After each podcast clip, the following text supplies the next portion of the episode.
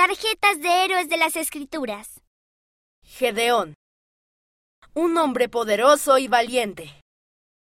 Un ángel le dijo que Dios quería que dirigiese el ejército israelita. Él no creía ser lo suficientemente bueno, pero confió en Dios. Su pequeño ejército ganó la batalla y todos sabían que Dios los había ayudado. Jueces capítulo 6 versículo 12. Débora. Juzgaba a Israel una profetisa. Era una buena líder. Reunió un ejército para luchar contra los cananeos. Dijo que una mujer derrotaría al líder cananeo y su profecía se cumplió. Cantó para ayudar al pueblo a recordar que Dios los había salvado.